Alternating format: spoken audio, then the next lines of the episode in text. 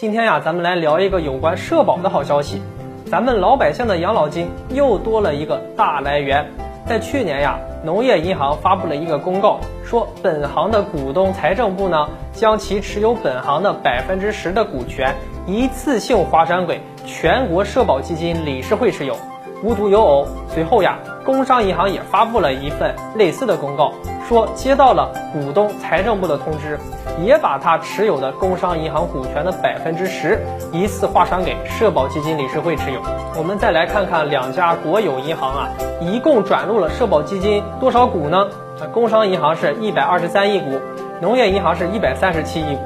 那这些可都是巨大数量级的资产呀。那么为什么要让这么多的国有资产转入到社保基金呢？这还得从二零一七年国务院印发的《划转部分国有资本充实社保基金实施方案》说起了。方案中就提到了，为了充分体现代际公平和国有企业发展成果全民共享，所以决定划转部分国有资本来充实社保基金。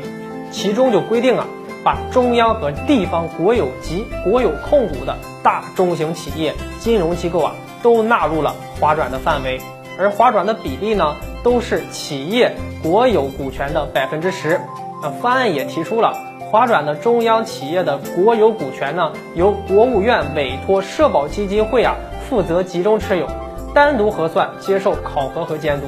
而社保基金会啊，作为财务投资者呢，享有所划入的。国有股权的收益权和处置权，那么社保基金理事会啊，也就承接了主体收益，主要来源于股权分红。对划入的国有股权呢，原则上履行三年以上的禁售期业务。而去年九月开始呀，国务院常务委员会决定呢，全面推开划转政策，把中央和地方的国有及国有控股的大中型企业和金融机构百分之十的国有股权划转到社保基金理事会。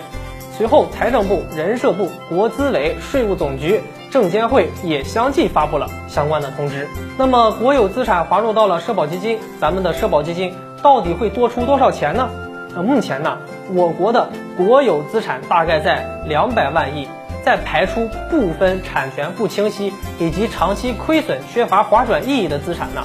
最后可划转的总量也要到达十万亿人民币的水平了。啊，这么多人民币划入到我国的社保基金，所以呀，我们的社保基金呢有了充足的保障，在养老金的按时足额发放方面呢保驾护航。